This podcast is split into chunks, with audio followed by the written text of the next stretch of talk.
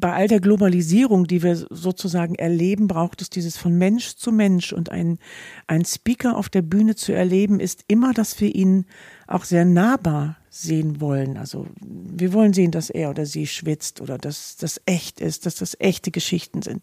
Und das ist für mich ein, für mich persönlich ein ganz wichtiges Statement für ein menschliches Miteinander und für Augen öffnen und für, ja, für Berührung, dass die Menschen inspiriert werden und dass sie bewegt werden. Ich wirke, also bin ich. Der Podcast für mehr Wirkung und Präsenz. Von und mit Martin Schwander. Herzlich willkommen. In dieser Episode spreche ich mit Barbara Messer. Sie ist eine der wenigen deutschsprachigen CSPs. CSP, das steht für Certified Speaking Professional. Das ist eine internationale und weltweit anerkannte Qualitätsauszeichnung für hauptberufliche Vortragsredner die wird derzeit von der amerikanischen National Speaker Association vergeben und dieser Titel wird nicht verliehen, sondern verdient und das ist gar nicht so einfach, den zu bekommen. Wie ich auch ist Barbara Mitglied der German Speaker Association. Sie ist da sogar Vorstandsmitglied. Sie ist eine international anerkannte Trainerin, Autorin von mehr als 25 Büchern. Sie hat zahlreiche Preise gewonnen, etwa den Innovation Award der GSA und mehrfach auch den Europäischen Trainingspreis in Gold. Was uns beide verbindet, ist neben der Liebe zu guten Reden, zu guten Vorträgen, die Liebe zu Bühne, zu Masken, zum Theater. Und auch da hat Barbara einiges an Erfahrung. Sie hat viele, viele Fortbildungen gemacht. Sie hat viel Theater gespielt, von Clowntheater über Lee Strasberg bis hin zu Straßentheater. Zusammen bieten wir ein intensiv Bühnenseminar an, und zwar für alle, die ihre Vortragskunst beseelen möchten. Da bieten wir als inspiriertes Doppelpack eine Symbiose aus Theaterspiel und professionellem Speaking. Es geht um Vortragsdramaturgie genauso wie über Bühnenkunst. Und wir beide stehen dafür, die Bühne und den Raum zu beseelen und ein neues Bewusstsein für Präsenz und Präsentation zu schaffen. Und das bringen wir interessierten Bühnenmenschen oder solchen, die es werden wollen, bei. Die Winterkonferenz der German Speaker Association in Wien haben wir zum Anlass genommen, uns abends mit einem Glas Wein zusammenzusetzen und über die Magie der Bühne, den Speakerberuf und überspringende Funken zu sprechen. Schön, dass Sie dabei sind.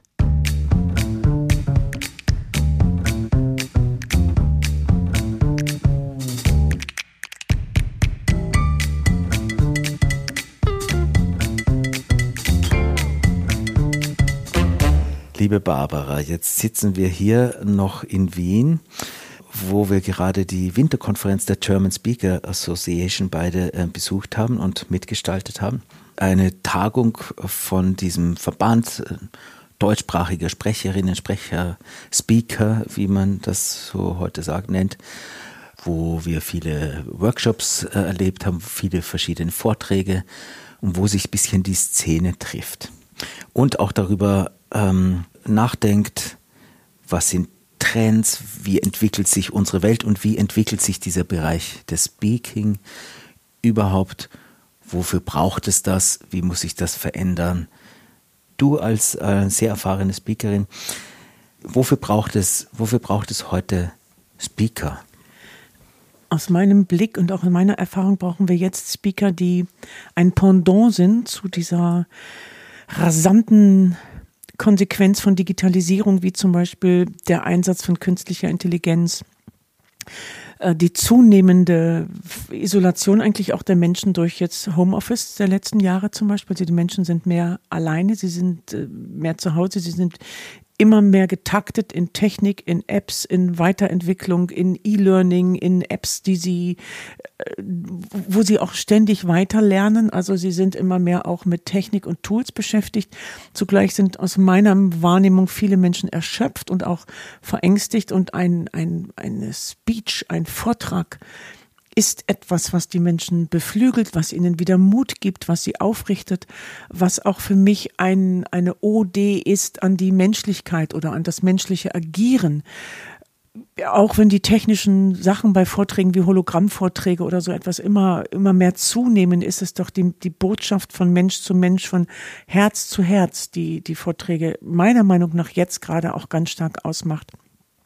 Weil Impulse können wir uns überall holen, aber einen echten Menschen zu sehen, der, der für die anderen Menschen spricht, der sie entlastet, der etwas ausspricht, was vielleicht so noch nicht ausgesprochen worden ist, der ihnen wieder Mut macht oder die Augen öffnet oder eine neue Perspektive, das ist nach meinem, nach meiner Wahrnehmung jetzt gerade sehr, sehr wichtig und auch für die nächsten Jahre, für Zukunft bei all der Globalisierung, die wir sozusagen erleben, braucht es dieses von Mensch zu Mensch und ein, ein Speaker auf der Bühne zu erleben, ist immer, dass wir ihn auch sehr nahbar sehen wollen. Also wir wollen sehen, dass er oder sie schwitzt oder dass das echt ist, dass das echte Geschichten sind.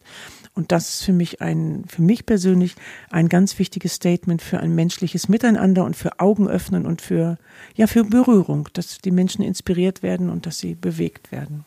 Jetzt ist das ja so eine Szene, äh, die gerade ein, auf eine Art einen unglaublichen Boom erlebt.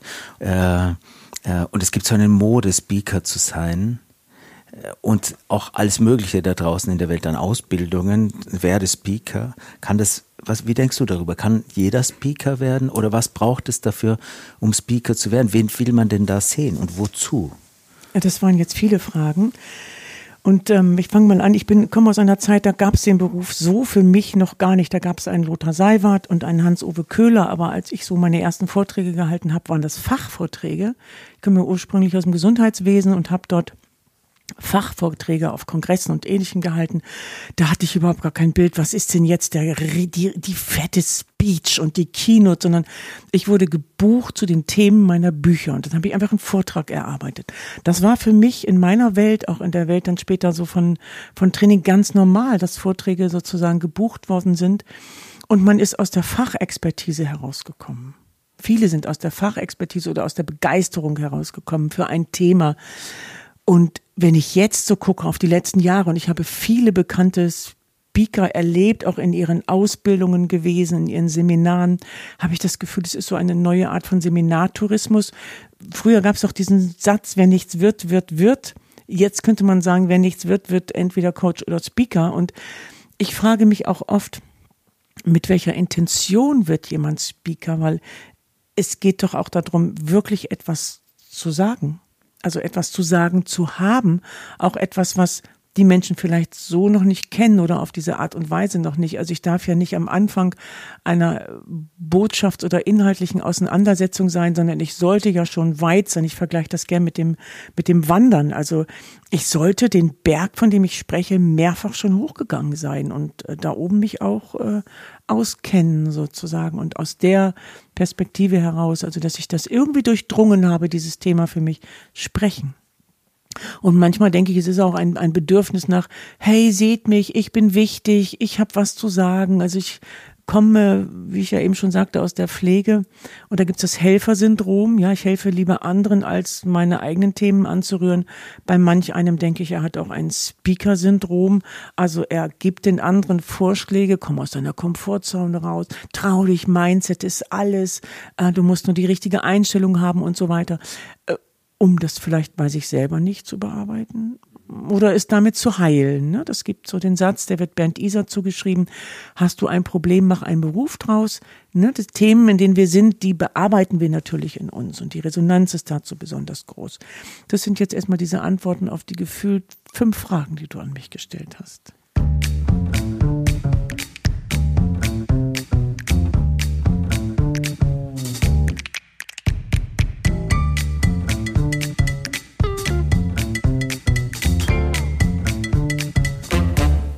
Damit dich jetzt so eine Keynote, ein Vortrag erreicht oder berührt, äh, was muss der haben? Es muss ein Mensch sein, der nahbar ist. Ein Mensch, der, der wirklich für mich spricht oder die anderen, die eben für das Publikum spricht, der in der Passion und Hingabe ist und dass ich diese Hingabe spüre. Ich möchte nicht von oben herab angesprochen werden, sondern von, von Mensch zu Mensch. Und ich möchte persönliche Geschichten darin haben, aber auch einen Zugewinn und einen Zuwachs an Erkenntnis, an Einsicht, an Perspektive oder so etwas, ja.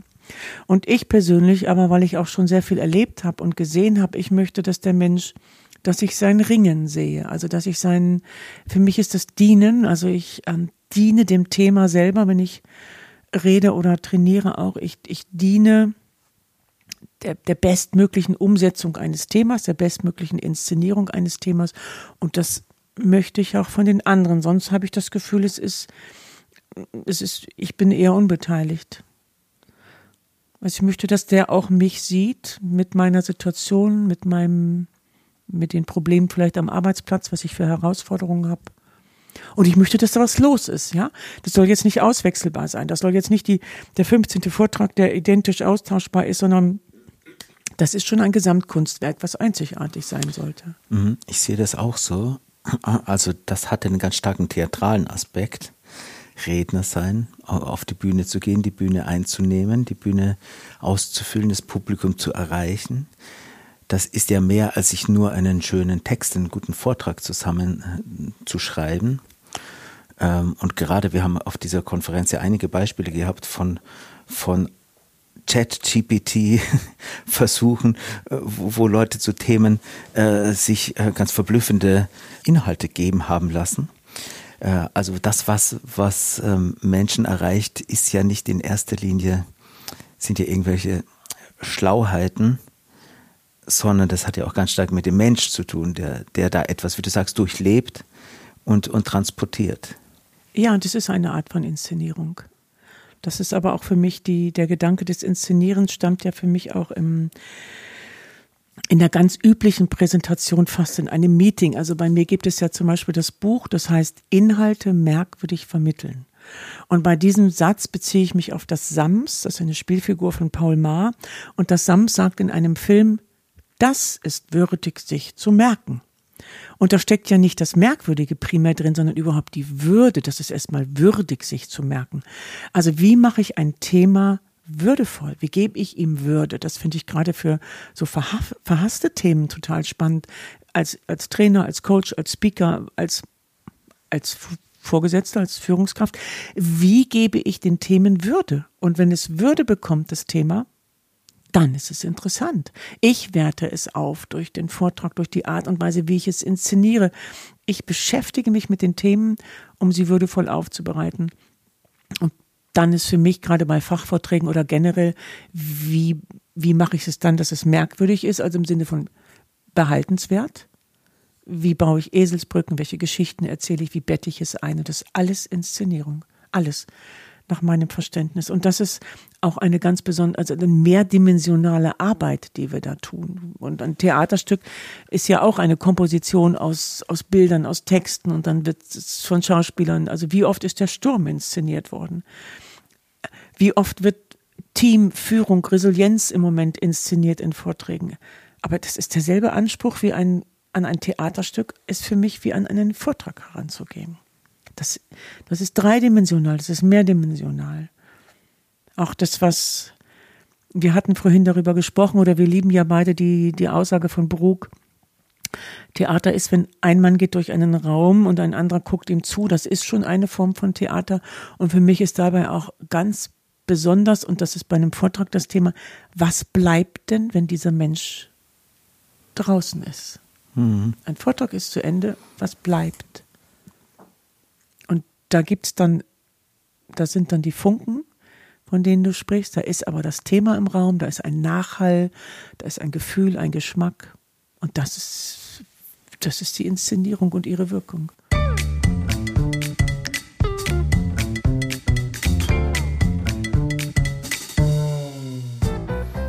Das, was ich am Theater so mag und letztlich auch in diesem Format rede, ist, dass es so ein flüchtige, eine flüchtige Kunst ist ich mag das. Bei Reden vielleicht weniger, weil es gibt jetzt ja ganz viel, wird dann festgehalten äh, und dann äh, verwertbar gemacht jetzt auf YouTube oder so. Aber diese flüchtige Kunst, weil du Peter Brook sagst, das war meine prägendste Theatererfahrung, äh, diese Sturminszenierung von ihm vor vielen, vielen Jahren. Ich habe kein Wort verstanden, es war französisch mit seinem internationalen Ensemble. Ich war gerade an der, an der Schauspielschule und ähm, habe dieses tolle internationale Ensemble gesehen. Ich kannte das Stück damals nicht und es hat mich so reingezogen, weil die diesen Raum so dicht gemacht haben und so besonders gemacht haben. Und ich habe die Handlung habe ich mir zusammengereimt an der Art und Weise, wie die, wie die das gemacht haben. Wie die, man spürt ja das, oh, oh, gehen die Beziehungen ein, äh, was wird da verhandelt. Man kriegt ja ein Gefühl. Auch wenn ich dann das Stück nicht ganz verstanden habe, erst Jahre später, wie ich es dann selber gut kannte und dann auch selber gespielt habe. Ähm, war das weniger entscheidend, die ganzen Inhalte so zu, zu, zu speichern, als diese, dieses Erlebnis, das geblieben ist. Und das finde ich das Schöne. Man meint, es ist eine flüchtige Kunst und es ist dann doch keine flüchtige Kunst, weil die Schauspieler, teilweise leben die jetzt auch gar nicht mehr. Äh, Peter Brook lebt nicht mehr leider, ähm, äh, aber die Inszenierung ist mir so präsent, die lebt irgendwie weiter. Und, und das finde ich das Schöne, wenn, wenn du auch sagst, was bleibt nach so einem Vortrag, wenn die Person rausgegangen ist, was ist das, was man sich mitnimmt? Und da gab es in Indien so ein schönes Bild mit diesem Kalam, diesem Bodenbild, das, das die da ähm, in Südindien machen. Wir, hatten das in der Theaterinszenierung auch. Und ich habe das dann in einem rituellen Kontext gesehen, in, in Indien auch, wo dieses Bodenbild aus, aus Pflanzenstaub ähm, ganz kunstvoll gemacht wird über mehrere Tage. Und dann am Ende wird es zerstört und es wird mit einer langstieligen Blume verwischt. Und das ist ein Moment, wo einem das Herz stehen bleibt, fast, weil dieses Kunstwerk verwischt wird. Und dann geht jeder hin und nimmt sich ein bisschen von diesem Pulver und tut sich auf die Stirn oder so. Und ich habe, wir hatten das in der einen Inszenierung. Ich habe mir da bei der letzten Vorstellung habe ich mir von diesem Staub was mitgenommen, weil ich es dann doch irgendwie festhalten wollte und der Staub ist in einer kleinen silbernen Dose bei mir irgendwo zu Hause. Aber der Gedanke, den fand ich so schön. Es wird da etwas aufgeladen in einem Raum, in einem sehr dichten Raum, einem besonderen Raum, einem Bühnenraum. Und dann wird es verwischt, weil das einfach das Leben ist und die Welt. Und dann nimmt jeder nimmt einen symbolischen Teil mit und ist, geht im Idealfall beschenkt und bei dem einen oder anderen wirkt das dann lange, lange, lange nach. Für mich ist das eine, eine gute Rede, auch aus der ich dann so rausgehe. Und ich knüpfe da mal an, Martin. Ich habe 94 oder 95 das Stück Der Sturm von Brug in Berlin am Kudamm in einem Theater gesehen. Und die einzigen Requisiten waren Bambusstücke. Und das ist doch das, was wir im Theater Piccolo in Hannover, als ich meine intensiven Theaterjahre hatte, wir haben immer wieder mit Bambusstücken gespielt. Und ich weiß noch, wie einer der Schauspieler, es war auch ein internationales Team, Ensemble, einen Bambusstock auf dem Kopf hatte. Und das war das Schiff im Sturm. Und er hat, und das war, das ist jetzt, müsste man jetzt mal rechnen, das ist ja fast 30 Jahre her, das ist ja. Genau die gleiche Inszenierung, ja, von der ich, denke, ich spreche. Das habe ja. ich vorhin schon gedacht, dass wir dieselbe gesehen haben. Wir haben aber ich unterschiedliche weiß auch noch, wie Eindrücke. Der, wie der, äh, wie es angefangen hat, habe ich noch ganz genau im Kopf. Sehr atmosphärisch, sehr dicht. Aber ich möchte jetzt gerne, weil.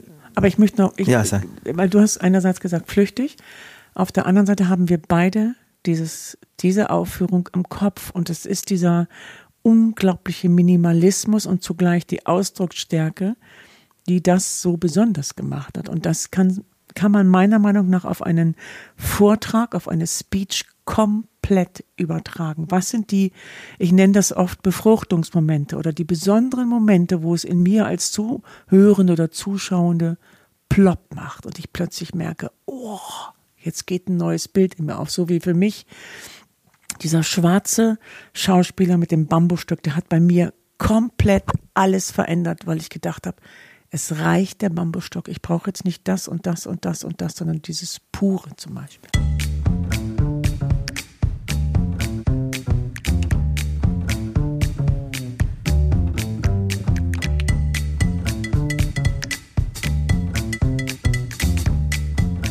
Wir sitzen ja hier zusammen auch, weil wir ein Seminar planen und, oder ausgeschrieben haben, wir machen ein Seminar ähm, in Wien. Das werden wir öfters machen. Ja, auf jeden Fall. Auf jeden Fall. Und da bringen wir diese unterschiedlichen Kompetenzen zusammen und unsere unterschiedlichen Erfahrungen. Also ich habe, du hast ja von der Speaking-Bühne unglaublich viel Erfahrung und auch im Coaching, ähm, aber eben auch einen Theaterhintergrund. Du hast ganz viel Theater gemacht, du liebst ja das Theater sehr, hast es aufgesaugt, hast alle möglichen äh, Ausbildungen da auch gemacht und verwendest ja sehr theatrale Elemente auch in, deinem, in deiner Arbeit.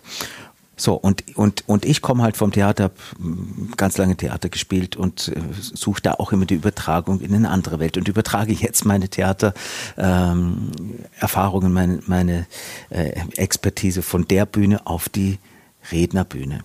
Und das finde ich spannend, dass wir das da zusammenschmeißen. Und deshalb würde ich gerne über diesen, über die Bühne reden und, und auch über, über die Rede als eine theatrale Form, weil ähm, ich finde, das, was uns an dieser Peter Brook-Inszenierung beide so begeistert hat und so nachhaltig ähm, in Erinnerung gehalten hat, ist ja, das war eine, ein zutiefst analoges Erlebnis, wo, wo vor den Augen etwas passiert ist, entstanden ist und ähm, das eine unglaubliche Poesie und eine Magie gehabt hat. Jetzt leben wir aber jetzt das ist jetzt äh, 30 Jahre später, in einer ganz anderen Zeit, wo ja wesentlich mehr äh, Reize auf uns einprasseln. Die Welt ist ja viel, viel schneller geworden. Äh, die ganze Digitalisierung, diese ganzen Sachen, die man noch möglich, jeder hat ein, ein, zwei, drei Smartphones mit dabei. Also ich finde, umso mehr braucht es diesen ganz analogen Moment auf der Bühne, der uns, der uns reinsaugt. Ähm, was ist für dich eine Bühne? Die Bühne ist für mich ein heiliger Raum. Also für mich sind ist die Bühne, die kann ja auch, ähm, das ist jetzt nicht nur die, die, die Theaterbühne oder die Bühne in einem Kongresszentrum oder in einer riesigen Arena, sondern die Bühne ist für mich auch im Meeting, im Seminarraum, im Trainingsraum. Also es ist immer dieser Raum, wo etwas stattfindet. Also es ist auch wie so ein, wie so eine fliegende Bauten, die da entstehen. Sie wird geschaffen und dann ist sie wieder weg. Also gerade wenn ich zum Beispiel als Trainerin, als Präsentierende in einem Seminarraum bin, dann richte ich mir den Raum ein und dann gibt es eine Fläche, das ist die Bühne. Und danach baue ich die wieder ab. Aber es ist ein heiliger Raum, ein besonderer Raum, ein neutraler Raum, ein Raum, der sich von den anderen Elementen im Raum auch unterscheidet. Das ist ein neutraler Raum, ein, ein Raum, der zugleich offen, aber auch schon wieder besetzt ist. Also weil besetzt ist es klar, da findet etwas statt. Also nehmen wir so eine Theaterbühne, alle sitzen und gucken dahin. Also es ist auch so die Erwartung, ja, dass da etwas stattfindet. Das ist bei einem Vortrag auch. Deswegen finde ich ja auch so Themen wie unsichtbares Theater ja extrem spannend, weil es spielt damit dass jetzt keiner weiß, dass da etwas kommt. Aber primär ist für mich die, die Bühne eine, ein Rahmen, ein Raum, der eine ganz hohe Aufmerksamkeit bekommt, wo ganz wenig schon ganz viel zählt. Und deswegen ist es auch für mich ganz wichtig, deswegen bin ich auch so glücklich, dass wir uns da jetzt zusammentun mit unseren Kompetenzen. Diese, diese besondere, das ist wie mir, das ist eigentlich wie eine ganz besondere OP, die man irgendwo macht, ist die Bühne auch eine ganz spezielle Arbeit, in der die Dinge auch eine neue Bedeutung kommen. Viele Speaker sind damit beschäftigt, ihren, ihre Storyline da abzuerzählen, also eine Geschichte nach der anderen. Und die Folie, die Folien machen ja sowieso oft Vorträge auch kaputt. Die Folien sind wieder die, die, die, eine Dimension, weil alles darauf ausgerichtet ist. Da ist der Beamer, da ist die Leinwand, dann werden die Folien vorgelesen oder präsentiert und man macht ein bisschen Storytelling drumherum. Aber das heißt nicht, dass man die Bühne füllt, dass man den Raum eröffnet, hält und schließt sozusagen, ja. Deswegen ist es ein heiliger Raum für mich, ein ganz besonderer Raum. Das gefällt mir gut. Für mich auch. Ich hatte ja vorhin einen Vortrag, da ging es unter anderem auch um Bühne und habe da, mich haben nämlich ein paar Leute darauf angesprochen, auf diesen einen Punkt, das hat mich sehr das fand ich interessant, dass Sie mich darauf ansprechen, wo ich auch gemeint habe, ich würde nie auf die Idee kommen, auf der Bühne zu essen, zum Beispiel privat. Also als jede Theaterfigur natürlich schon, aber privat würde ich auf einer Bühne nicht essen. Und äh, das hat nichts mit einer übertriebenen Heiligkeit zu tun, sondern es hat genau damit zu tun, dass ich diesen Raum gerne äh, dass ich äh, einen Respekt vor diesem Raum habe, dass ich diesem Raum gerne etwas Wesentliches sein möchte. Und das ist ein Punkt, das hat uns ja auch ein bisschen angespornt, warum wir dieses Seminar machen wollen, weil wir ja beide auch festgestellt haben, dass in dieser äh, Speaking-Welt, wie du es gerade schön beschrieben hast, oft der Raum Bühne oder der Umgang mit Bühne ein bisschen zu kurz kommt. Oder nicht, vielleicht gar nicht ganz unbewusst, oft wenig Bewusstsein gibt für die Bühne als einen sehr besonderen Raum, der die ähm, Qualität hat, dass sich da Sachen sehr verdichten können und äh, eine starke Atmosphäre entwickeln können.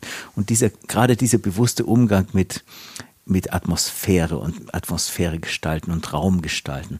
Das ist ja, das ist ja etwas, was, äh, wo wir uns sehr getroffen haben. Ja, das ist die Würde. Ja. Also ich esse, ich esse auch nicht auf der Bühne. Ich habe dich vorhin gefragt, ob es okay ist, wenn ich einen Schluck Wasser trinke, weil Trinken ist für mich nochmal was anderes, weil Bühne ist auch immer Körper. Also primär ist es die, der Körper und das ist auch, glaube ich, das, was vielen Speakern überhaupt nicht bewusst ist.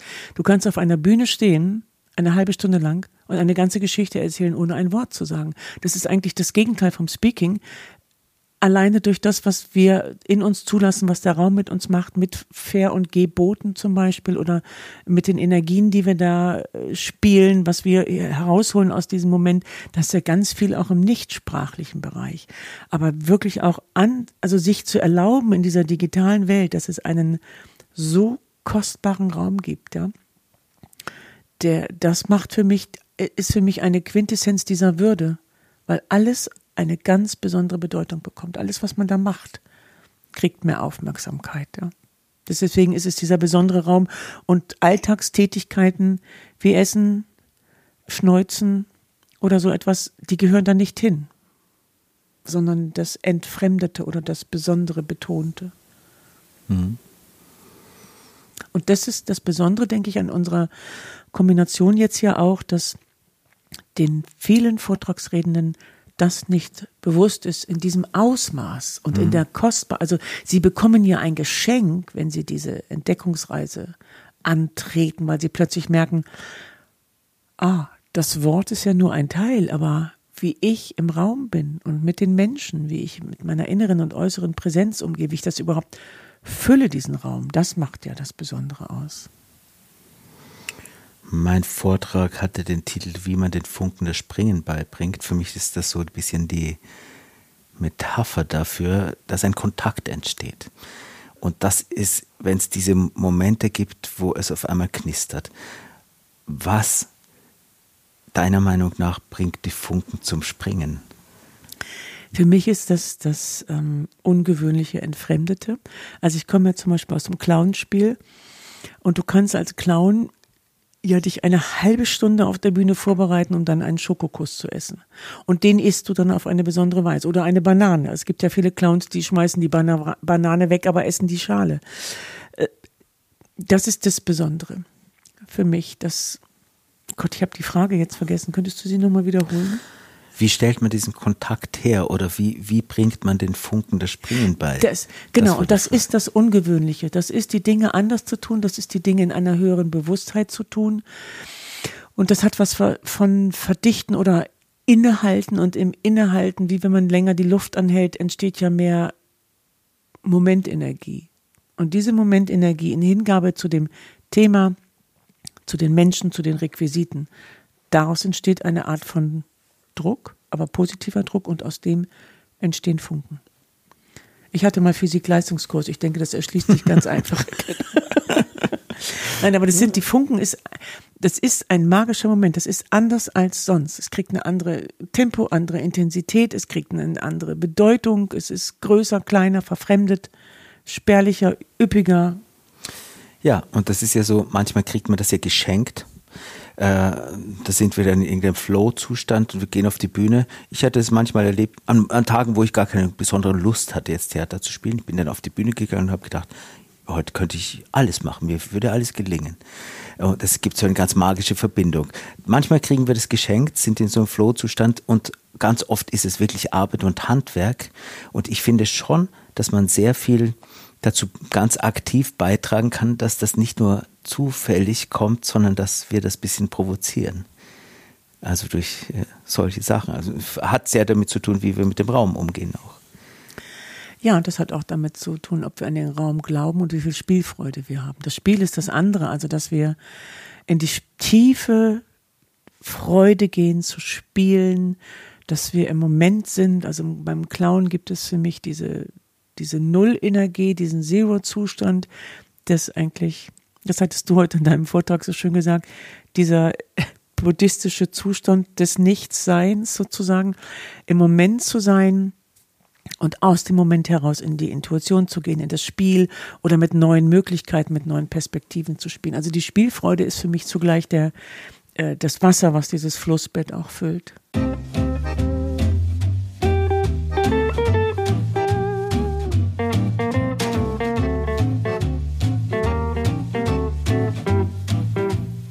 Hast du für dich irgendeine Art Ritual, ähm, bevor du auf die Bühne gehst?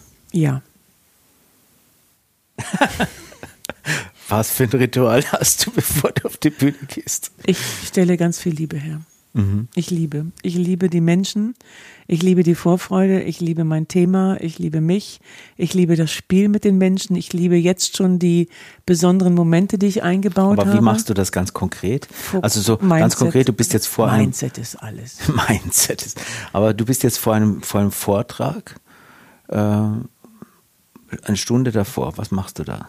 Ich versuche generell vorher mir so viel Freiraum wie möglich zu haben, dass ich nichts tue, was mich ablenkt, dass ich einfach auch im, im Fluss bin. Also ich gehe ganz viel herum und spreche und bewege mich dazu, dass ich in der Storyline bin und dann bin ich alleine.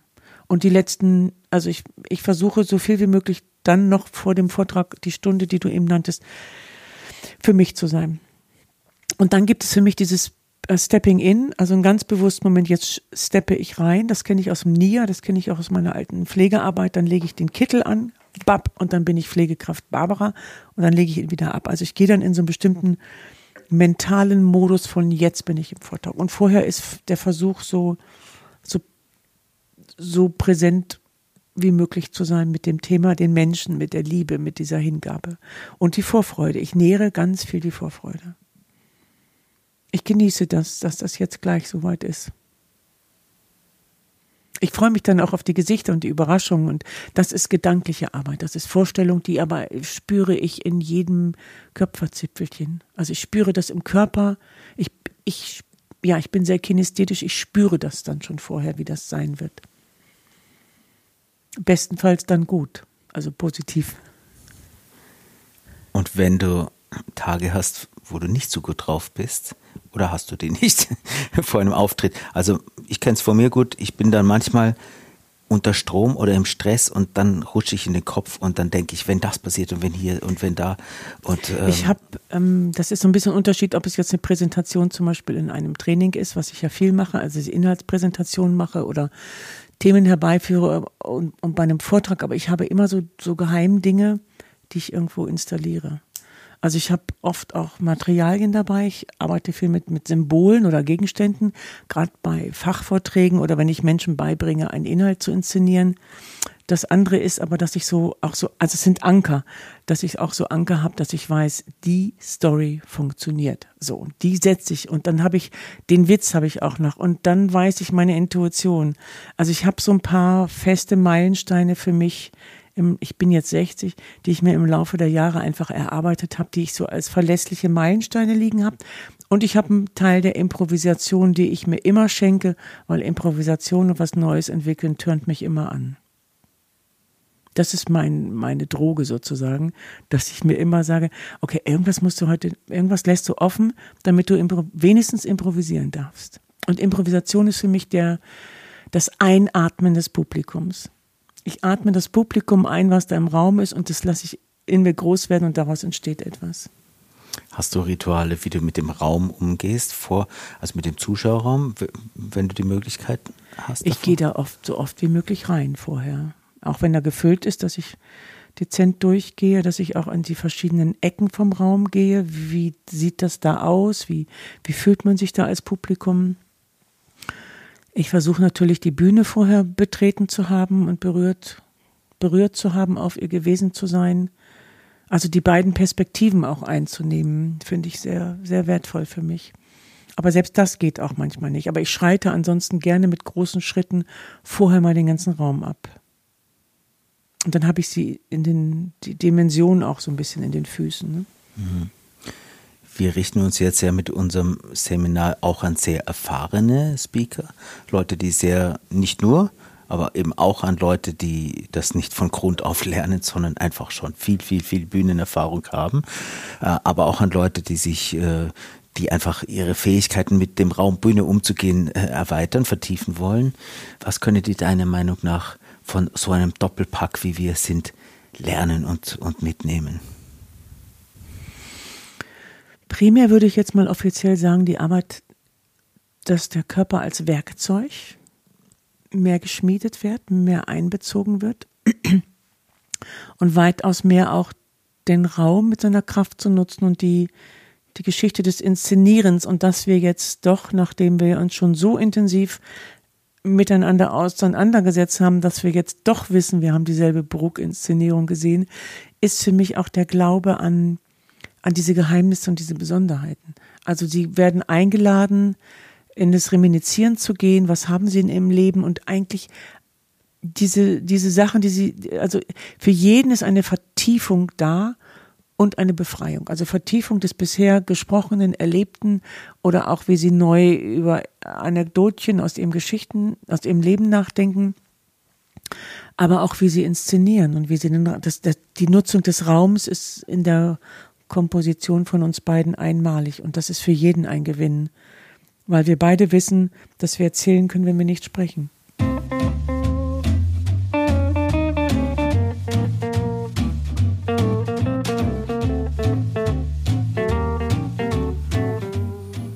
Vielleicht zum Abschluss, ähm, wenn du dir so den Speaker von morgen vorstellst, wo wir unsere Ideen haben, was der leisten muss, heute in so einer digitalen, schnellen, wahnsinnigen Welt, ähm, wie stellst du dir denn vor? Wir hatten anfangs schon ein bisschen drüber gesprochen, aber vielleicht nochmal noch mal einen Blick drauf. Was, was hat der für eine gesellschaftliche Relevanz? Und wo, was, was kann der? Der hat vielleicht eine gesellschaftliche Relevanz. Also wenn ich jetzt zum Beispiel bedenke, wer hat mich so in mein Leben begleitet, wer war für mich wichtig, ich nehme jetzt nur mal einen Namen, das ist Udo Jürgens, da habe ich mal eine Konzertkarte geschenkt bekommen und dann hat er nicht mehr gelebt, als ich sie einlösen wollte. Und dennoch bin ich mit Udo Jürgens groß geworden und ich hätte mir nichts sehnlicher gewünscht, als ihn zu erleben. Weil ich, weil ich seine Texte mochte, das Kritische, er hat, ist für mich ein gesellschaftskritischer Mensch gewesen. Seine Texte sind immer noch relevant.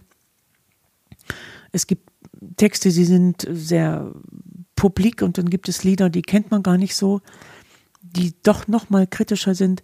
Und diese gesellschaftliche Relevanz sind für mich ist zum Beispiel so etwas, dass, dass es jemandem gelingt, in einem Vortrag eine Sicht auf ein Thema zu bringen und das sehr lebendig, das sehr berührt, das sehr inspirierend, dass ich nach wie vor mich gehalten, gesehen und betrachtet fühle, aber auch inspiriert werde. Also das sind für mich Menschen, die, also über mich gibt es zum Beispiel ein Zitat, Barbara Messer, spricht über Dinge, wo andere mit dem Handschuh noch nicht mal hinfassen wollen. Und das ist für mich so eine Qualität. Da ist jemand, der kann etwas benennen, was sonst nicht rauskommt. Sabine Askodom hat vorhin gesagt, sie entlastet, sie nimmt die Last von etwas. So, und das ist für mich das, ähm, und das mit lebendigem Gesicht und nicht mit, mit, mit künstlicher Intelligenz und äh, makellos, sondern mit der, mit der Einzigartigkeit dieser Person. Also die Konkurrenz zwischen eigentlich der, dem Augenöffnen, dem vielleicht kritischen Sein, der Körperlichkeit, die da im Raum ist, der Botschaft, die gesendet wird und diesem Gesicht oder Körper, der sich dazu einfach stimmig bewegt. Das ist für mich das, was es braucht was wir auch zukünftig händeringend brauchen. So wie Kinder früher Märchen brauchten, brauchen, das sind ja auch Wanderprediger, das sind ja Reisende, also was sind denn heutzutage äh, Vortragende? Und wem hören wir auch wirklich zu, ja? Und das sind Menschen, die uns im tief im Herzen berühren und die uns weiterführen, die uns Hoffnung machen und die mit ihrer, mit ihrer Authentizität oder Botschaft auch wirklich für etwas einstehen. Gibt es noch von dir eine Frage, die ich nicht gestellt habe, auf die du trotzdem gerne geantwortet hättest? Ich habe da jetzt keine Frage, die ich, die ich jetzt noch beantworten möchte. Aber ich habe eine Frage an dich. Schieß los. Wenn du eine Botschaft hättest und du kommst ja aus dem Theater, deine Liebe ist ja das Theater oder deine, mhm. dein, ganz stark dein Leben und das drückst du für mich mit ähm, jedem Wort und jeder Geste und allem aus und bist da für mich eine, eine sehr weise Eminenz sozusagen. Aber wenn du darüber nachdenkst, was kannst du einem Speaker geben, vielleicht sogar einem jungen Speaker, der denkt, oh, ich, oh, also, ich, also ich habe das schon mal gehört, da gibt es ein tolles Speaking-Programm und ich glaube, das ist jetzt etwas, was ich machen möchte. Was würdest du diesem Menschen gerne mitgeben? Also ich, ich habe jetzt ein Menti zum Beispiel, die ist so um die 30, die hat ihr Herzensthema, das ist ein wichtiges Thema für diese Welt. Aber was würdest du ihr sagen, was sie vom Theater und von der Bühnenkunst unbedingt sich angucken sollte oder inhalieren sollte? Das hat sehr viel damit zu tun mit dem, was zwischen den Zeilen verhandelt wird und zwischen dem, also ich sage immer, was erzählst du jenseits der Tonspur? so. Und das fängt ja schon vor dem Auftritt an. Aber fürs Publikum fängt es an, wenn du auf die Bühne betrittst. Für den jeweiligen, der dann auf die Bühne kommt, fängt schon davor an. Aber was bringst du schon mit? Und ein Bewusstsein dafür zu schärfen, was bringst du schon mit, wenn du auf die Bühne kommst, noch bevor du etwas gesagt hast und dich hinstellst und mal nur da bist? Was, was ist da schon alles passiert? Und was hast du verschenkt, wenn du das äh, nicht bewusst machst und in diesem Moment gleich mit einem äh, Inhaltsstress dir wegschiebst, weil du denkst, ich muss jetzt aber liefern, liefern, liefern, weil ich stehe ja hier, die sitzen da unten, die warten, dass ich liefere. Du lieferst ja schon ab dem Moment, wo du auf die Bühne kommst, einfach durch deine Präsenz. Das, glaube ich, wäre das allererste, einfach eine wirklich gute Präsenz zu haben und, und zu vertrauen auf die eigene Wirkung, der man sich ja ähm, gar nicht so bewusst ist, weil wir sind uns ja jeder selbst so nahe, dass wir gar nicht mehr sehen, was strahlen wir eigentlich aus, wenn wir in einen Raum kommen und uns Leute erleben. Und das ist, finde ich, eine ganz wertvolle Erkenntnis, wo man gerade zum Beispiel mit neutralen Masken ganz wunderbare äh, Übungen dazu machen kann, um, um, um darüber etwas herauszufinden, wie, wie, wie, wie nehme ich meinen Raum mal ganz nonverbal, bevor ich dann meinen ersten Satz sage. Und das ist jetzt mein PS. Also jetzt kommt die Frage die du mir nicht gestellt hast. Und das ist die Frage nach der neutralen Maske. Ich habe im letzten Jahr den Europäischen Trainingspreis in Gold gewonnen. Wieder einmal mit einem großen deutschen Energiekonzern für ein sehr innovatives Führungskräftetraining. Und das Besondere für alle war die Arbeit mit der neutralen Maske, weil sie alle verstanden haben, was sie mitbringen, wenn sie als Führungskraft, als Mensch in ihrer Rolle, in ihrer Passion den Raum betreten.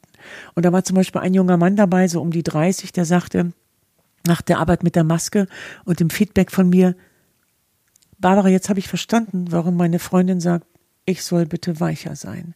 Und eine andere Frau war dabei, so eine 45-jährige Mutter mit drei Kindern, gestandene Führungskraft, der ich gesagt habe, das ist ganz wichtig, dass du dich zurücknimmst. Du bist eine Löwin und keiner hält deine Power im Raum aus. Also du musst dich alleine aufgrund deiner Präsenz, wenn du wirklich was erreichen willst, punktuell zurücknehmen. Sonst haben sie alle Atemnote, wenn sie dich sehen. Und diese, diese Arbeit mit der neutralen Maske ist für mich, also wenn ich, es gibt eigentlich kaum etwas, auf was ich verzichten möchte, als auf die Arbeit mit der neutralen Maske. Und das ist, das ist auch, denke ich, der Brückenschlag und die Essenz unserer Synergie. Darüber haben wir uns ja letztlich gefunden auch. Ja. Ja. Vielleicht noch ein Gedanke, der, der, der ich immer so faszinierend finde bei diesen Masken, gerade bei diesen neutralen Masken, dass die Maske ja nicht verhüllt, sondern enthüllt. Und das, dieses schöne Paradox, du, du verdeckst etwas von dir, dein Gesicht, mit deiner Maske, um etwas sichtbar zu machen. Und zwar auch für dich selber, äh, aber auch ganz stark für das Publikum. Und ähm, sich selber über das Publikum zu spiegeln und nicht über einen Spiegel, weil manche wollen damit so einer neutralen Maske oder mit irgendeiner Maske gleich von Spiegel mal sehen, wie sieht das aus und fangen schon wieder an, sich von außen zu korrigieren. Anstatt mal zu schauen, was, was kriege ich vom Publikum zurückgespielt, äh, wer bin ich eigentlich, wie wirke ich, das kann ich ja lesen in meinem Publikum. Und dafür eine Sensibilität zu entwickeln, für diesen Austausch und für diesen, diesen Kontakt und dann eben auch eine Rede äh, nicht als Monolog zu sehen, sondern immer als, als einen Dialog mit dem Publikum, auch wenn die kein einziges Wort sagen. Das ist etwas, das neutrale Masken sehr einen lehren können. Ja, und die Funken, von denen du gesprochen hast, die sind dann spürbar und nicht sichtbar. Und das ist die Magie. Und jetzt zum Schluss noch die Frage, die ich gerne mir selber stelle und allen vielen, vielen anderen Menschen. Was ist denn, wir haben viel geredet über wesentlich, was ist denn für dich, Barbara, wesentlich? Die Demut vor dem Leben. Die Demut vor dem Geschenk des Lebens. Und der Achtsamkeit. Und ich habe vielen Menschen beim letzten Atemzug da gesessen. Es ist die Demut vor dem Geschenk des Lebens. Und das auf die punktuell vielleicht auf die Bühne zu bringen. Dann danke dir für dieses schöne Gespräch, Barbara. Ich danke dir auch, Martin, für dieses schöne Gespräch. Wenn Sie mehr über Barbara Messer und ihr Angebot wissen wollen, dann schauen Sie doch bitte auf ihre Website www.barbaramesser.com. Da finden Sie dann zum Beispiel auch unter Termine und Events alles zu unserem gemeinsamen Seminar, die Magie der Bühne und aktuelle Termine dazu. Und natürlich finden Sie auch ganz viel über Barbara Messers anderes Angebot. Auch auf meiner Website werden Sie fündig www.martinschwander.com und natürlich sind Barbara und ich alleine oder zusammen auch für Sie da, wenn Sie Ihren nächsten Vortrag professionell vorbereiten oder auf ein neues Level heben und auch für überspringende Funken sorgen wollen. Wenn Sie möchten, das freut mich immer sehr, dann schreiben Sie mir gerne ein Feedback zu diesem Podcast unter podcast.martinschwander.com. Da können Sie mir auch Ihre Wünsche schicken oder Ihre Ideen zu diesem Podcast, was Sie denn da gerne hören möchten und was Sie in Bezug auf Bühne, auf Auftritt, auf Präsentation, auf Rede interessiert. Das war's für heute. Vielen Dank fürs Zuhören und bis zum nächsten Mal.